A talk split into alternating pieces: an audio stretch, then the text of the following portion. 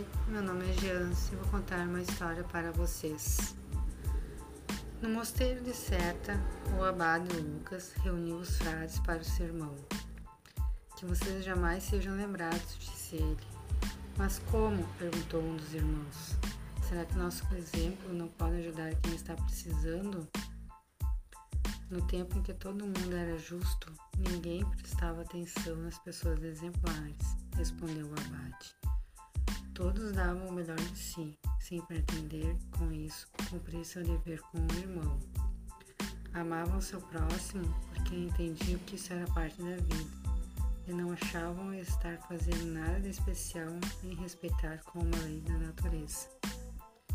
Dividiam seus bens para não terem de ficar acumulando mais do que podiam carregar, já que as viagens duravam a vida inteira Viviam juntos em liberdade, dando e recebendo, sem nada cobrar ou ocupar nos outros.